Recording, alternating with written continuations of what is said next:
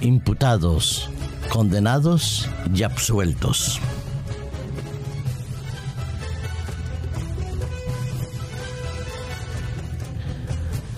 La terminología jurídica a veces nos es un tanto confusa para aquellos que no tenemos una formación en derecho ni tampoco somos unos legos en los asuntos que tienen que ver con la justicia. Pero lo cierto es que basta con abrir cualquier periódico, escuchar cualquier noticiero,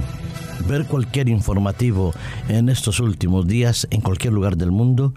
cuando vemos que hay diferentes aspectos en los cuales la justicia pone en evidencia realidades de las personas que muchas veces nos sorprenden por verse ahí simple y llanamente mencionadas. Se trata de los imputados, los condenados y los absueltos. De un lado, el imputado es aquella persona de la cual hay una sospecha, una ligera sospecha, que su actitud ha sido o su acción ha sido como mínimo un tanto alegal o al menos irregular. Y como imputado se le presume su inocencia, pero que también se presupone que su actitud puede ser o sus actos pueden ser de carácter eh, delictivo que puede haber cometido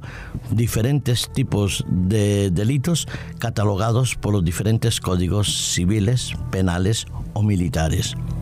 Cuando una persona se sienta en un tribunal como imputado,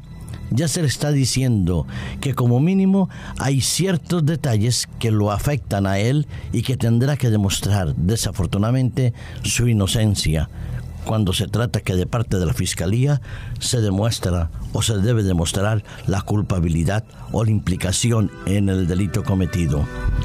Por otro lado están los condenados, aquellas personas que después de un proceso se les ha podido demostrar o al menos constatar jurídicamente que esa persona es responsable del delito que se le ha acusado que las pruebas aportadas en la mayoría de los casos mm, demuestran de qué manera directa o indirecta la persona se vio afectada y tomó parte en el delito cometido. Sí, a veces hay condenados que se hacen simple y llanamente por el testimonio de algunas personas, aunque el cuerpo del delito no aparece. Otras veces el cuerpo del delito, los testimonios y las pruebas eh, no circunstanciales, sino las pruebas reales, demuestran efectivamente la culpabilidad, la culpabilidad ineludible de la persona procesada. Y por último, están los absueltos aquellas personas que habiendo sido imputadas y procesadas en el momento del juicio, sea porque la fiscalía decide retirar las acusaciones o porque la fiscalía no ha podido demostrar la culpabilidad y el trabajo realizado por el abogado defensor ha sido tan bueno que la persona que había sido denunciada se le declara que es inocente, que está absuelta de toda culpa. Por último, hay una figura jurídica que es el indultado. El indultado, aquella persona que habiendo sido declarada culpable y habiendo posiblemente cometido el delito por el cual la declararon culpable y habiendo pagado o purgado una parte de la pena, pues al cabo de un tiempo, por la misericordia de los tribunales o de los gobiernos, se les declara que su falta ha sido perdonada y que es absuelto a partir de ese momento. El indultado es una persona que es culpable de un delito cometido o supuestamente cometido, pero que recibe el perdón inmerecido de parte de una autoridad. Pero si vemos la justicia humana, vemos que muchas veces hay imputados, condenados, absueltos e indultados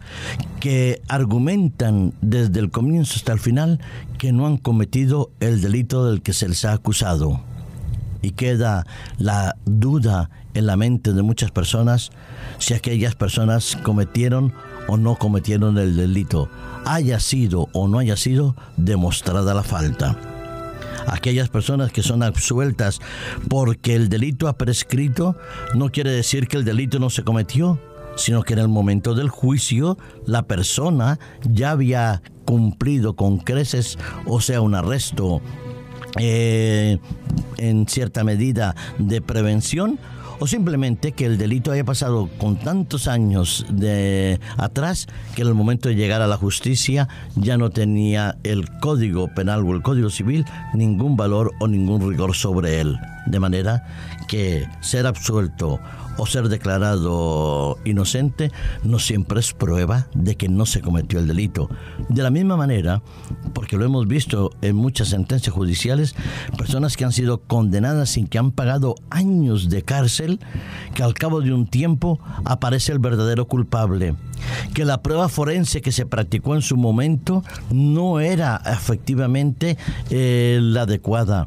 o que la tecnología, pensemos en la ADN, en las pruebas de ADN que se hacen en la actualidad, no se practicaban en aquel momento y que al hacer nuevamente la prueba porque el caso se haya reabierto, se demuestra que aquella persona era inocente aunque ha pagado muchos años de cárcel. He abierto esta mañana varios mm, periódicos digitales He visto cómo hay satisfacción de parte de algunas sentencias judiciales, hay indignación por otras, hay arrestos que se hacen a fundadores de empresas o a productores de determinados suministros eh, médicos o clínicos que pueden presentar riesgos para la salud.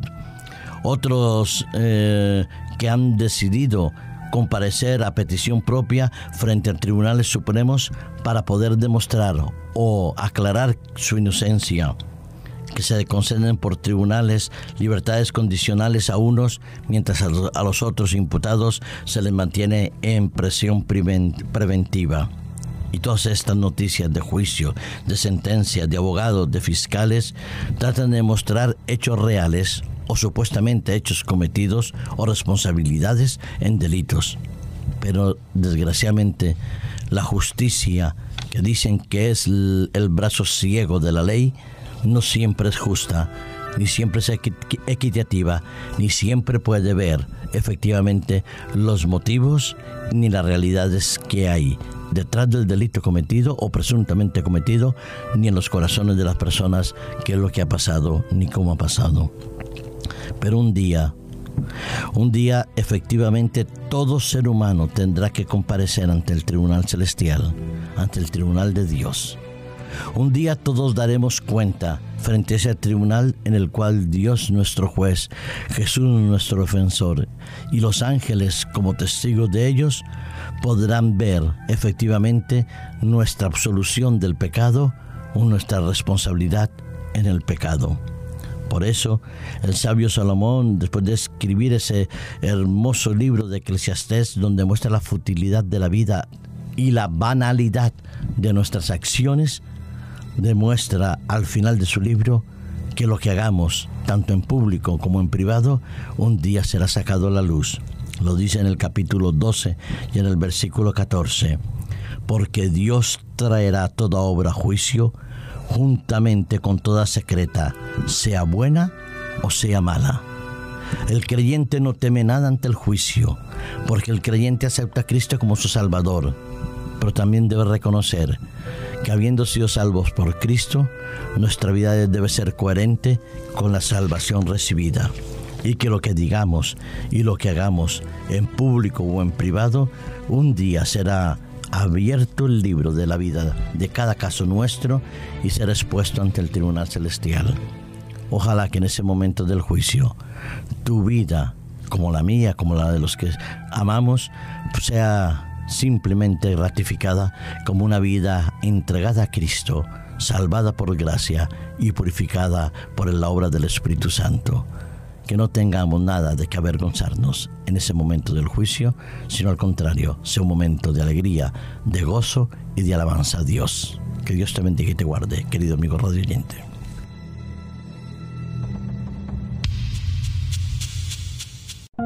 Producido por hopmedia.es